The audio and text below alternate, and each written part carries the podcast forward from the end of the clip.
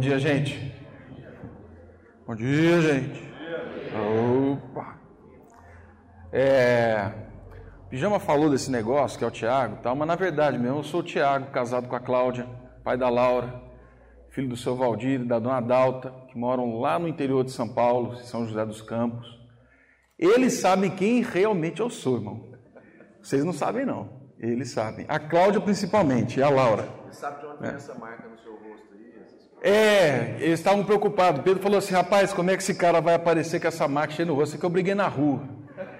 Brincadeira, briguei não. É, isso daqui é pelo esporte que eu faço, aí de vez em quando tem essa. Tem um acidente ou outro no meio do caminho. Ah, bom, mas eles sabem quem eu sou. Né? Então, se você quiser saber de verdade quem eu sou, anota aí meu telefone. Na verdade, anota da Cláudia, tá? 982079447, liga e fala assim: Eu quero saber quem é o Tiago. Aí ela vai falar para você quem eu sou de verdade. Tá bom? Feliz estar aqui com vocês e ah, como o Paulo Júnior falou ontem, a gente tem uma riqueza, assim, uma diversidade muito grande dentro do tema de riquezas e pobrezas. E os meninos pediram para eu contar um pouquinho da minha experiência, da minha, daquilo que eu tenho vivido dentro desse tema a partir de uma transição geracional e pastoral numa comunidade que não é tão antiga, não é tão grande, mas já há 30 anos e com algumas pessoas que tem ali, ela, ela tem uma envergadura assim pesada, né? E como entrar nesse processo, como vivê-lo, como tem sido a relação nesse processo, o que eu tenho aprendido, o que eu tenho contribuído é, dentro dessa, dessa comunidade.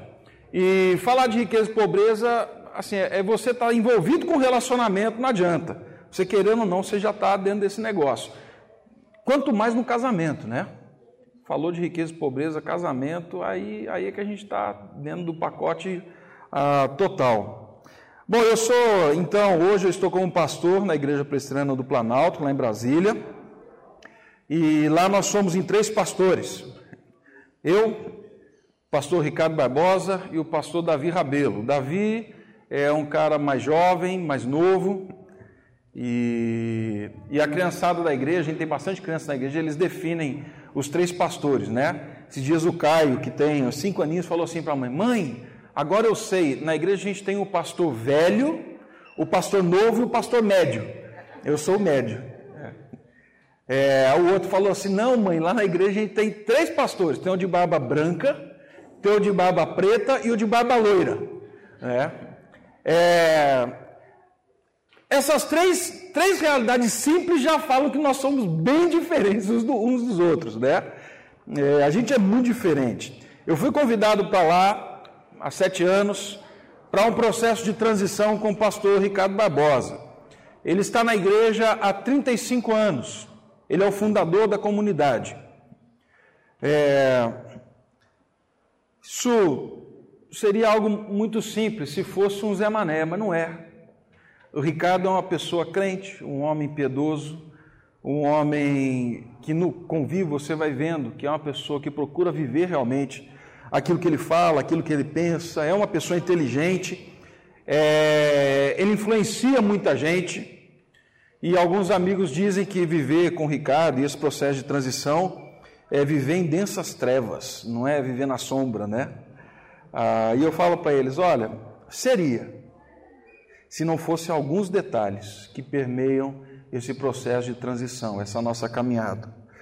A amizade, o senso de pertencimento, a, esse senso de igualdade, a confiança, a liberdade, a segurança, isso tudo tornou a relação e ter tornado o processo de transição pastoral e geracional muito mais leve, muito mais tranquilo.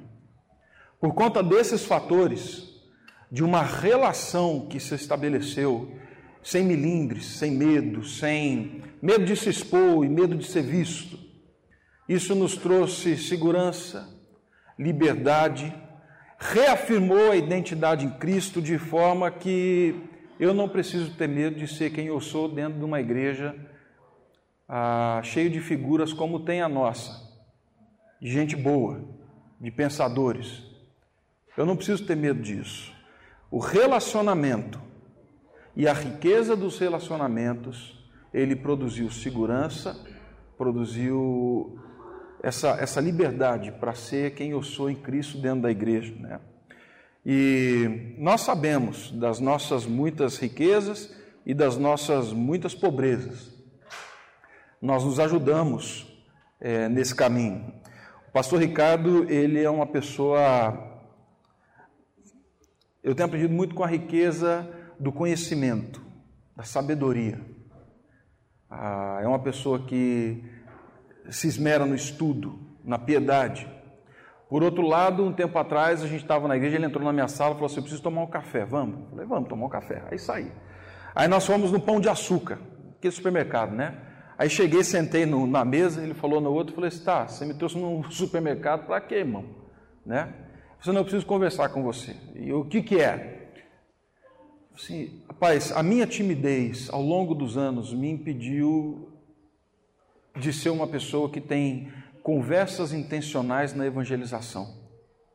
Eu preciso que você me ensine e me ajude nisso. Rapaz, naquela hora, o primeiro sentimento foi: oh, eu vou ensinar alguma coisa para o Ricardo Barbosa. Mas logo passou, tá, gente? Porque o Espírito Santo vem, dá uma machadada e acaba com essa história. É... O que ficou na minha cabeça foi ver alguém que eu admiro, alguém que eu olho, um tutor, sentando comigo falando assim: por favor, me ajuda na minha pobreza. Isso mudou a minha maneira de me relacionar com o Davi, por exemplo, que é o pastor mais novo da igreja. O Davi, ele é um designer gráfico. O Davi é estético. É. É... O Davi veste roupas que eu não visto. O Davi. Ah, deixa quieto. O Davi, ele, ele expressa isso no dia a dia dele. Ele é assim. Isso, essa caminhada com o Ricardo me fez olhar para o Davi e perceber a riqueza da vida do Davi. E perceber na exposição bíblica do Davi beleza, estética, coisas que eu, pelo meu simples semblante, você viu que não tem muita coisa aqui de estético, nem de algo muito fino, né? É, por outro lado, na minha caminhada com Davi, eu tenho o ajudado a, a ter casca grossa e coração mole. Apesar dessa figura toda aqui, eu sou chorão, né? sou fraco, eu assisto vendo, eu choro vendo Chaves. É uma tristeza. Mas ajudar o Davi a ter um pouco mais de casca grossa nesse processo pastoral da vida. Ah, e assim tem sido a nossa caminhada. E a gente tem proposto uma realidade muito distinta do processo de transição pastoral e geracional dentro da nossa comunidade, principalmente dentro da nossa igreja, a Igreja Presbiteriana do Brasil. Como funciona dentro da nossa igreja? Você chama uma pessoa, ela vem, se apresenta no domingo para a igreja, prega, aí a igreja faz aquela sabatina com o pastor, e aí domingo que vem tem votação, e aí você vota, escolhe o cara e o cara vem. Ah, o nosso processo está durando há sete anos. É, nós estamos trabalhando de forma diferente. Algo que as pessoas estão falando assim o tempo todo. Rapaz, isso vai dar errado, irmão. Porque vocês estão pegando um cara de 36 anos para assumir o pastorado efetivo, porque todos somos pastores lá, mas dentro da nossa estrutura a gente caminha assim.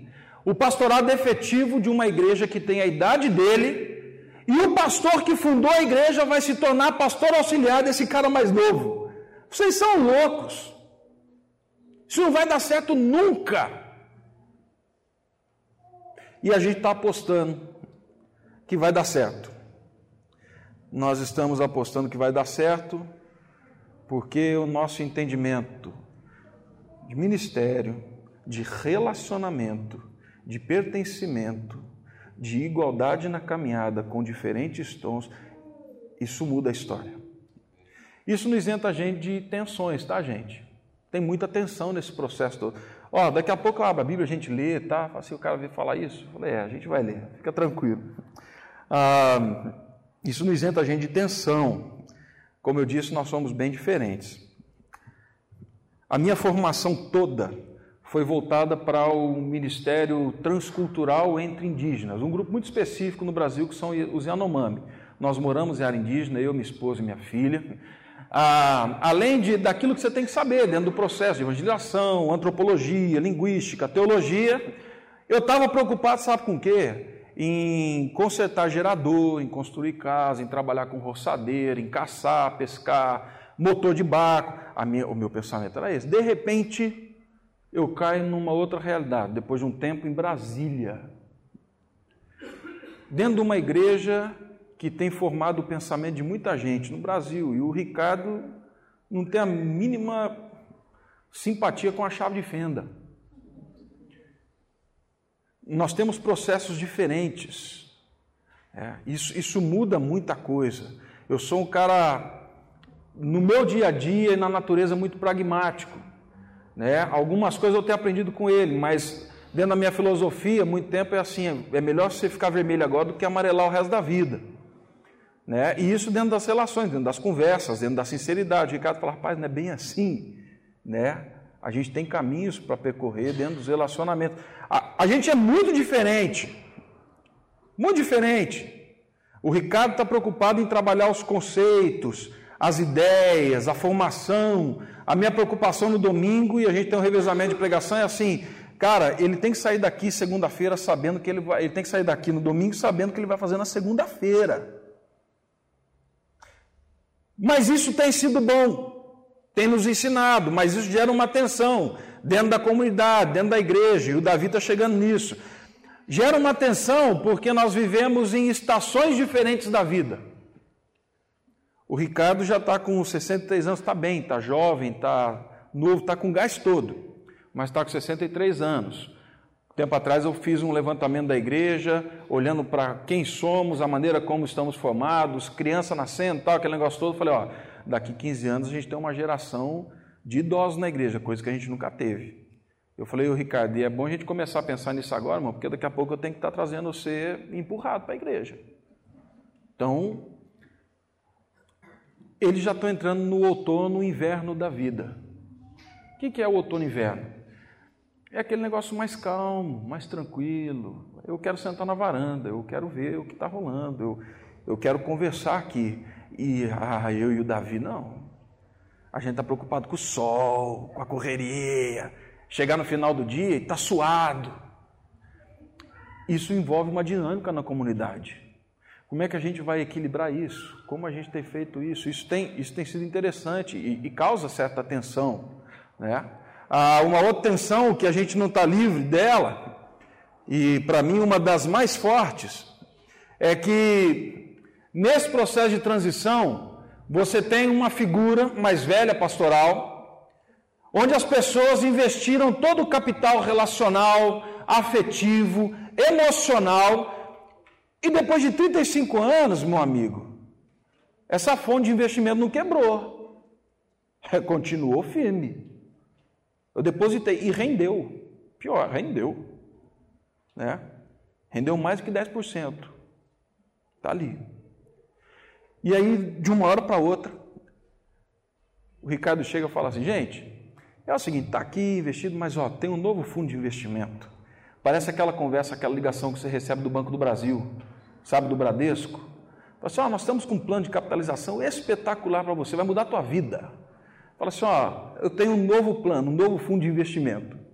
E vocês precisam agora olhar para esse fundo aqui, porque esse fundo aqui, daqui a um tempo, ele não vai estar mais presente. Vocês precisam pensar nos filhos de vocês. Eu tenho uma previdência privada para minha filha, tem 11 anos. Tem que pensar no futuro deles. Então vamos investir aqui. Ah, gente, esse processo é complicado envolve tensão, envolve é, desgaste. Né? A gente está envolvido nisso. Uma outra, eu testei aqui, é, são essas ênfases, ênfases ministeriais. Ah, o Ricardo é, ele senta, conversa, ouve. A minha preocupação é, eu preciso estar no jiu-jitsu todo dia porque o jiu-jitsu é meu espaço de testemunho, de conversa. Enquanto eu abraço o cara ali e tento estrangular ele, eu falo, meu irmão, aceita Jesus ou vai para o inferno. Você está achando que está ruim aqui, você não tem ideia do que vai ser lá, irmão. Então, assim, pensa bem. É, é o espaço onde eu converso. É a teologia do bar. O Ricardo tem uma teologia sofisticada. Eu falo, chefe, eu tenho a teologia do bar. Se diz um moleque chegou para mim e falou assim, no vestiário. Estranho, né? Mas no vestiário. Ele esperou todo mundo sair, fiquei só eu, ele ali. Eu senti que ele estava ali, queria conversar alguma coisa. Aí ele falou assim: Ô Tiago, você é pastor, né? Eu falei: Eu sou. Cara, explica o seguinte: por que, que, que quando eu fumo um bagulho assim, parece que eu não consigo falar com Deus? Aí eu falei para ele assim, irmão, é, cara, eu tenho certeza que você vai ver gnomo, vai ver duende, mas Deus, sim, difícil. Agora, deusinho fraco, esse deusinho xoxo esse seu, hein? É um bagulhozinho que faz ele ficar longe de você? Ou é você que está fugindo dele no bagulho? Nossa, nunca tinha pensado nisso. Falei, é. É muito diferente, gente. As nossas conversas e aconselhamentos são muito diferentes. Mas tem caminhado. Por quê? Porque a gente percebeu a necessidade de um relacionamento saudável para o processo. Nós entendemos quais são as nossas riquezas e as nossas pobrezas. Nós sabemos quais as tensões que existem dentro de um processo de transição e o que isso pode gerar na nossa relação, mas nós decidimos não caminhar a partir da crise ou das tensões, nós decidimos caminhar a partir de uma outra proposta, de um outro movimento.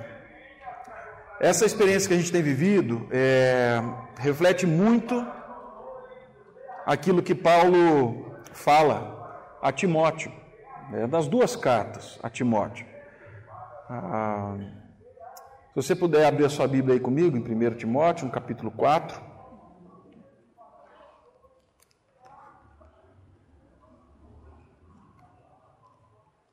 Por favor, 1 Timóteo, capítulo 4. Só o verso 11 e 12. 4, 11 e 12. Ordena e ensina estas coisas. Ninguém despreze a tua mocidade, pelo contrário, torna-te padrão dos fiéis na palavra, no procedimento, no amor, na fé e na pureza. Timóteo, ele era um jovem talvez parecido comigo. Eu acredito que ele nasceu dentro de um lar já cristão.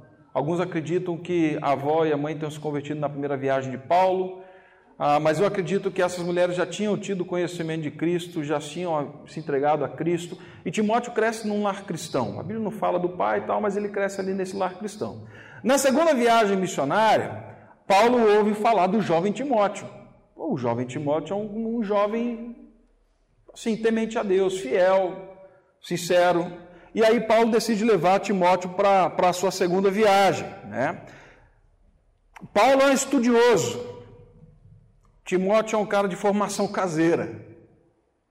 Paulo veio da principal universidade da época. O Timóteo veio da casa da mamãe e da vovó. Mas Paulo decide entrar num relacionamento de mentoria, de amizade, e de pertencimento enquanto segue a Cristo. É isso que ele faz com Timóteo. Paulo se torna um tutor, apesar das diferenças, se torna um tutor para Timóteo. Nessa tutoria, nessa mentoria, Paulo tem intencionalidade. Paulo tem intencionalidade no dia a dia, nas conversas. Paulo tem intencionalidade nas perguntas. Se você lê as duas cartas de Paulo a Timóteo, você vai perceber que é um tom muito pessoal. Paulo está preocupado com questões. Apesar de nós não termos as perguntas, as respostas mostram que Paulo está preocupado com a questão que passa na cabeça de Timóteo. Qual a minha ação? O que eu devo fazer? Paulo está passando uma situação aqui, camarada, eu estou mal de saúde. Paulo tem intencionalidade na conversa, na proposta. E isso vai forjando a vida do Timóteo, gente. Estava contando para os meninos ali atrás que esses dias uma pessoa. Que o Ricardo não é lá essas coisas que todo mundo fala, não, tá, gente? Ricardo é um homem de carne e osso, simples, né? normal, né? Assim como Paulo Júnior, Ariovaldo e outros mais. Mais uma pessoa lá em São Paulo falou assim para mim: Rapaz, que privilégio viver com o Ricardo Barbosa, né? Eu falei: É. Você é, assim, puxa vida, conta para mim o que você aprendeu que mudou sua vida que mudou sua história, mudou seu dia a dia, assim que mudou, que entrou na sua família. Não, gente, tem uma preguiça dessa conversa, mas eu tenho aprendido com os meninos que a gente tem que se esforçar, né? Então a gente esforça. Aí, você, então, o que, que mudou a sua vida? O que, que né? Aí eu falei assim para elas: quer saber o que mudou de verdade? Eu falei: é, só aprendi a cozinhar. Eu não fui irônico, não, gente. Vocês estão dando risada. Ela ficou decepcionada. Ela falou assim, mas você está decepcionado por quê? Falou assim, ué, eu perguntei o que mudou a sua vida, você eu cozinhar? Eu falei assim, ah, você não sabe a mudança que isso trouxe na minha família.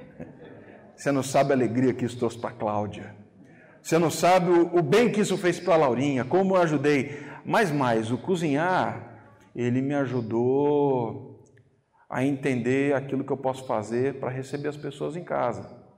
Hoje o que eu mais faço depois das minhas atividades pastorais, é cozinhar para receber gente em casa, porque com o mesmo amor que eu cozinho, é a maneira que eu quero recebê-los e eu quero que eles sintam dessa maneira. Intencionalidade da gente sentar na cozinha e o Ricardo falar assim: vem para cá, eu vou fazer uma coisa para a gente comer. Enquanto eu faço, a gente conversa. Gente, pode parecer simplista, eu estou querendo falar para vocês de coisas simples que as nossas riquezas podem suprir a pobreza de outro, dentro de um processo de transição, de geração. Né? E aí, assim, nós vamos caminhando. Timóteo se tornou um líder da igreja, depois de um tempo. Paulo foi intencional, falou de muita coisa com ele. Timóteo se tornou um líder. E se tornou um líder de uma igreja que tinha uma história bacana, uma história bonita. Me fala do tempo aí, velho. Começou com uma história bonita, mas como toda igreja, juntou gente, né? Tinha um amigo meu que falava assim: rapaz, ministério com índio é maravilhoso. Se não fosse os índios, seria melhor ainda. ministério com igreja é bom demais. Se não fosse os crentes, seria o céu. Começa a acontecer isso na igreja. Uma igreja que nasceu bem bonita, fundada nada mais por nada menos do que Paulo.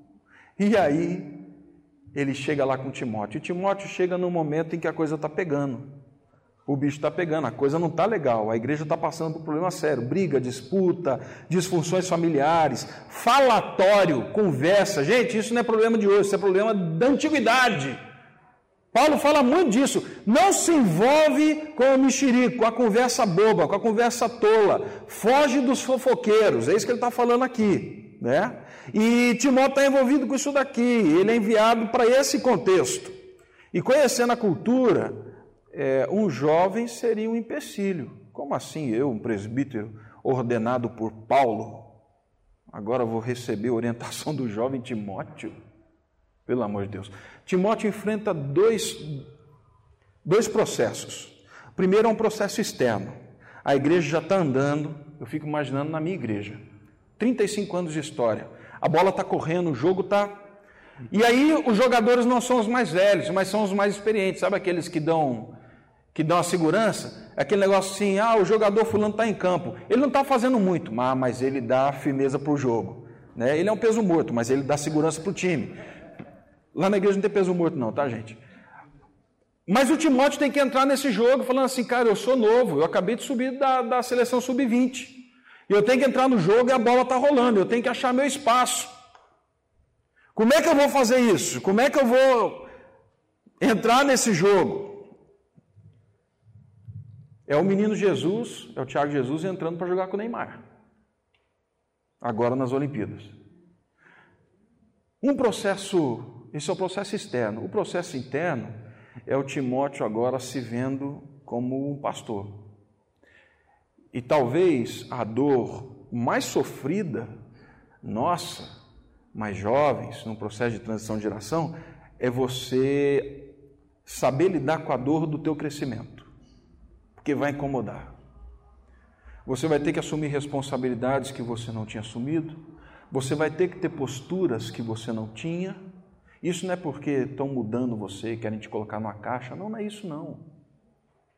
É porque você é referência daquilo que Paulo Júnior falou ontem. É. E você agora está sendo colocado como essa pessoa. Então os processos mudam. E Timóteo vive essa tensão internamente. Tanto que Paulo vai falar muito para Timóteo. Na primeira carta é mais tranquila, na segunda ele fala assim: rapaz, tá doendo, né? Mas aguenta a onda. Corre até o final a corrida direitinho. Não pisa na bola, não. Se mantém na fé. Fica firme na pureza. Não vacila, não. Paulo vai ser, vai ser duro com Timóteo nessas palavras. Né? E, e aí a gente entra então nesse verso no verso 12, 11 e 12, para Timóteo, onde o Paulo fala assim: rapaz, nesse processo de transição, não permita que ninguém despreze a tua mocidade. Paulo poderia escrever para a igreja e falar assim: releva o menino, gente, ele é novo. Mas é ao contrário, ele fala assim: deixe que ninguém despreze a tua mocidade. Ninguém despreza a tua mocidade. A riqueza da confiança de Paulo suprindo a insegurança do jovem Timóteo.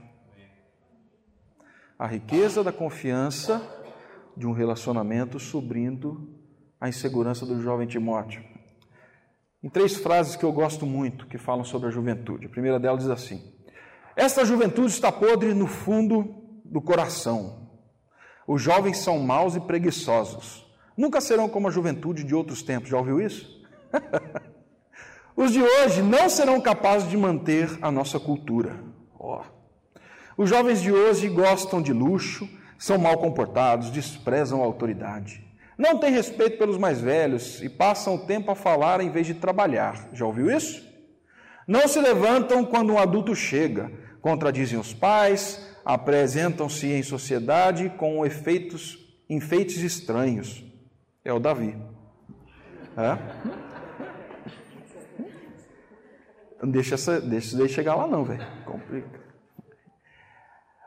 Outra frase: o pai teme os seus filhos. O filho se acha-se igual ao seu pai e não tem nenhum respeito e consideração aos seus pais. O que ele quer é ser livre. O professor tem medo de seus alunos. Já ouviu isso em algum jornal? Os alunos cobrem o professor de insulto. Os mais novos querem tornar já o lugar dos mais velhos. Os mais velhos, para não parecerem antiquados e despóticos, Consentem nessa demissão e para coroar tudo em nome da liberdade, da igualdade, a libertação dos sexos e tudo mais. Tem uma quarta frase que eu acho que você conhece mais. Eu vejo na TV o que eles falam sobre o jovem, não é sério. O jovem no Brasil não quer levar a sério, eu vejo. Né? Essa você sabe de quem é, né? Quem é? Profeta Chorão. Deixa eu só falar uma coisa para você. A primeira frase que eu falei é uma inscrição em cerâmica encontrada nas ruínas da Babilônia, dois mil anos antes de Cristo. A segunda, de que os jovens gostam de luxo, é uma frase de Sócrates, 400 anos antes. Ah, e a outra, falando que o pai tem medo dos filhos, o professor tem medo dos alunos, tal. É uma frase de Platão. Você está pensando que está envolvido nesse processo e que você é o centro desse. Não é, meu irmão. O que o chorão canta é o que esses caras estão vivendo há milhões e milhões de anos. É o que a gente está vivendo. Qual é o segredo para a gente viver nisso? Qual é o segredo para que ninguém despreze a tua mocidade? Qual o segredo para você não entrar nos escritos presentes, lá, no, lá na frente alguém olha e fala assim, olha o que escreveram daquele pessoal da igreja de 2016. Aí Paulo dá a dica aqui. E algo que eu tenho aprendido na minha caminhada com o Ricardo.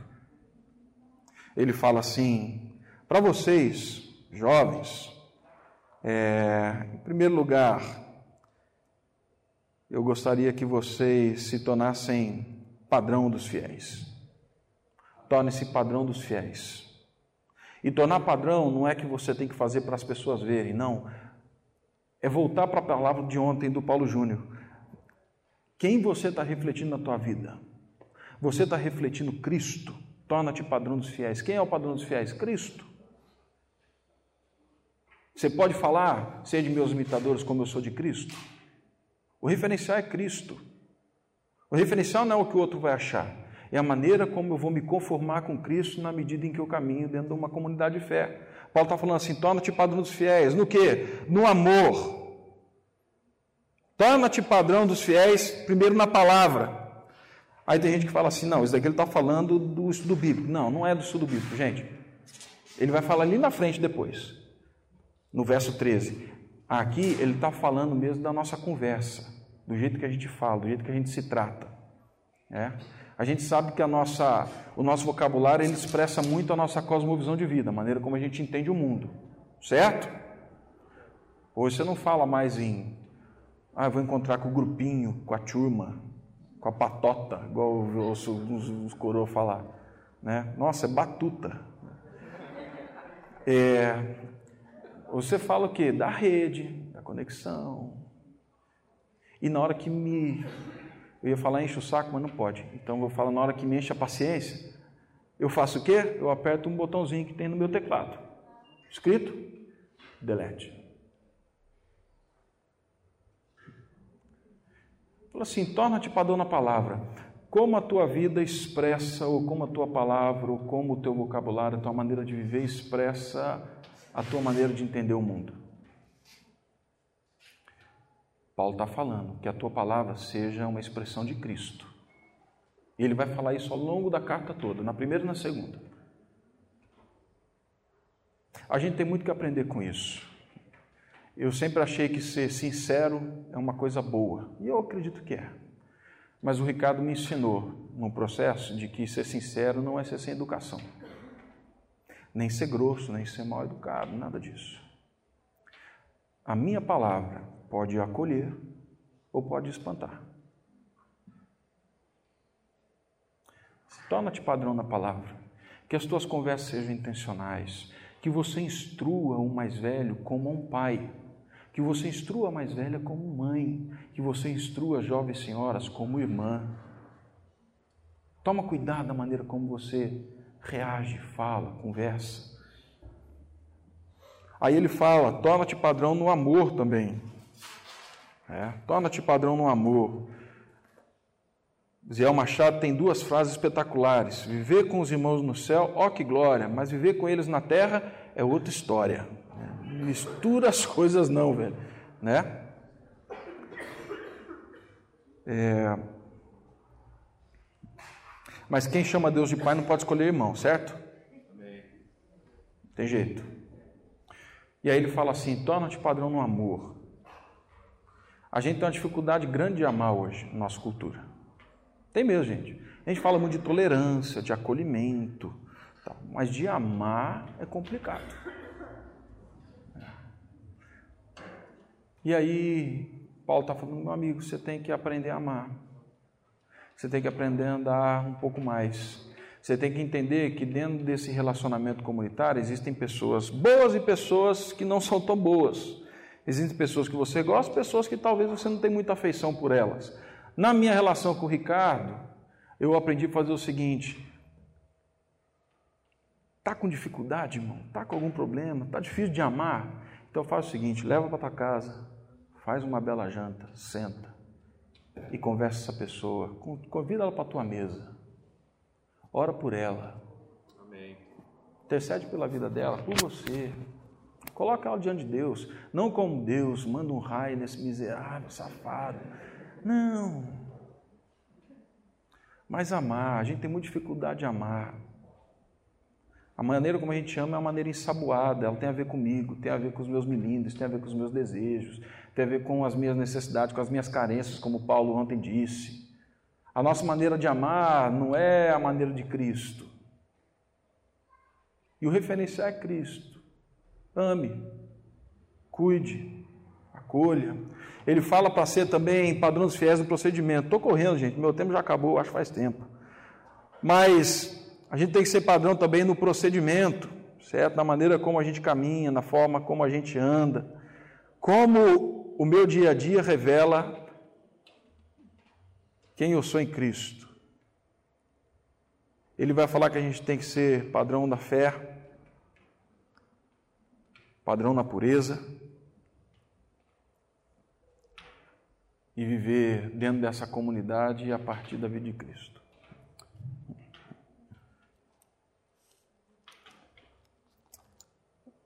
Algumas semanas atrás, ah, eu, eu conversei com, com o Ricardo e com o presbítero da igreja. Porque, como eu falei, existem tensões nesse processo.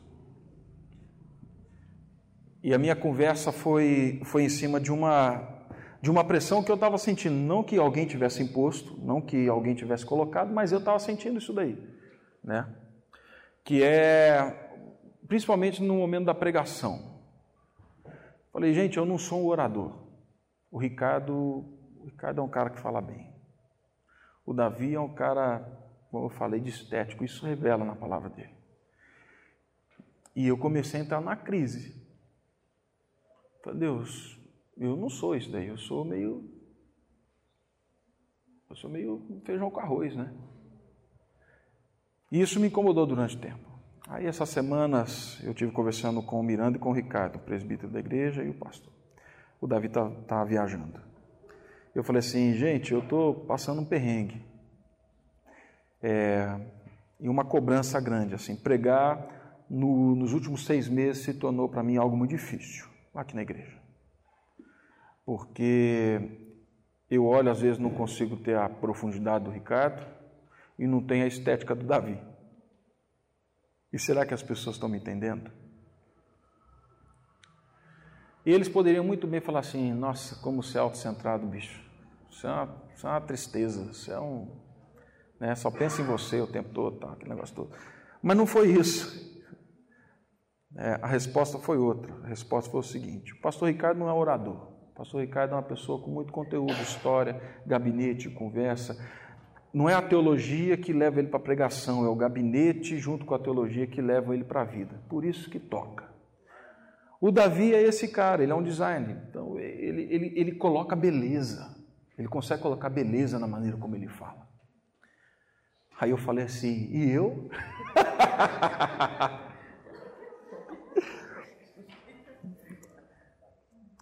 Aí o presbítero me falou assim: você tem que ser aquilo que Deus te chamou para ser. Alguém simples, que faz o arroz com feijão, porque as pessoas pensam que vivem de lagosta todo dia e de um prato gourmet todo dia. Mas o que a gente se alimentou dia de arroz com feijão. Então, faça o melhor arroz com feijão que uma pessoa já comeu na, tua, na vida dela. Seja quem você é, mas faça isso para Deus. Não precisa se preocupar com a estética do Davi. Não precisa se preocupar com as muitas citações dos pais da igreja, alguns que até eu fico, meu Deus, de onde o Ricardo tirou isso? Não precisa preocupar com isso. Porque enquanto um caminha nisso, o outro caminha nisso, você supre uma necessidade da nossa igreja que é da simplicidade, da segunda-feira, de chamar para dentro de casa, de conversar. Eu falei, cara, eu amo isso. Eu falei assim, pois é, é uma carência da nossa igreja. De caminhadas pessoais mais próximas, de chamar para dentro de casa e fazer o discipulado a partir da mesa. Não dentro de um gabinete e nem dentro de uma estética. Tem lugar para todos. Assim, mas caminha com isso. Caminha com isso. Então, gente, ah, temos riquezas e pobrezas num processo de transição de geração e pastoral. Eu acho que a gente vai caminhar, na minha experiência, com liberdade e reafirmando a identidade em Cristo, na medida, somente na medida em que nós nos vemos parte um do outro. É isso que tem acontecido. E é isso que acontece com Paulo com Timóteo. E é isso que acontece com tantos outros processos dentro da Bíblia. Na medida que nós nos vemos parte um do outro, contribuindo para que um único corpo cresça. Independente se eu sou pé, mão, cabeça, enfim. Cabeça é Cristo, né? Então, pé, mão, olho, esse negócio todo. Vamos orar?